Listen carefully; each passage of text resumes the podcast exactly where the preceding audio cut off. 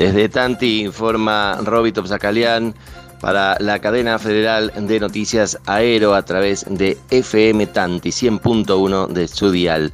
Carlos Paz, tras una demora de más de 20 años, el nuevo ejido de la ciudad de Carlos Paz será aprobado en el día de hoy durante la sesión ordinaria del Consejo de Representantes. Se trata de un paso clave y necesario para que la iniciativa llegue a la legislatura y eh, puedan establecerse los límites. El intendente Esteban Avilés destacó ayer la importancia del proyecto para las generaciones futuras. Hacia el norte se extenderá desde el faldeo de las Sierras Chicas por la línea divisoria de agua hasta el dique San Roque, colindando con los municipios de La Calera y Malagueño. Hacia el norte avanzará hacia el loteo San Miguel y terrenos colindantes hasta la ruta 38, colindando con la comuna de Estancia Vieja. Hacia el noroeste se incorporarán los campos del Pantanillo, el Hueco y colindantes hasta la ribera del arroyo Los Chorrillos y, se limitará con la comuna de Cabalango.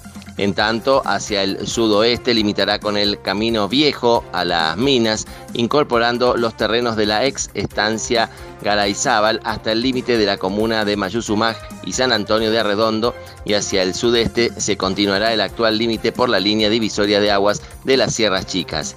El ejido actual alcanza un total de 2.703 hectáreas y a partir de la aprobación del proyecto llegará a 8.208 hectáreas e incorporará zonas grises que hoy se encuentran bajo dominio de la provincia.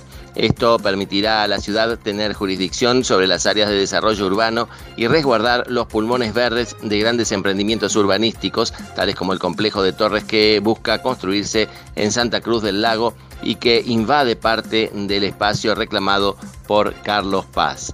Si la iniciativa cuenta con los votos necesarios, será elevada a la dirección de municipalidades para luego ser enviado a la unicameral. El secretario de Desarrollo Urbano Ambiental, Horacio Pedrone, se pronunció al respecto y dijo, este es un tema de larga data, muy importante para Villa Carlos Paz y entendemos que será aprobada la ordenanza este jueves en el Consejo de Representantes. Estamos en el tramo final de este proceso administrativo y político, que es la, aprobación del ejido definitivo que se inició allá por el año 1997 y que a 20 años del mismo todavía estamos peleando para que se apruebe reconoció el funcionario municipal en una entrevista concedida al diario de Carlos Paz. Por su parte, Daniel Gómez, el secretario de gabinete de la municipalidad, destacó, es una gran noticia para Carlos Paz y estamos cumpliendo con un anhelo y un objetivo que tiene que ver con el futuro de la ciudad.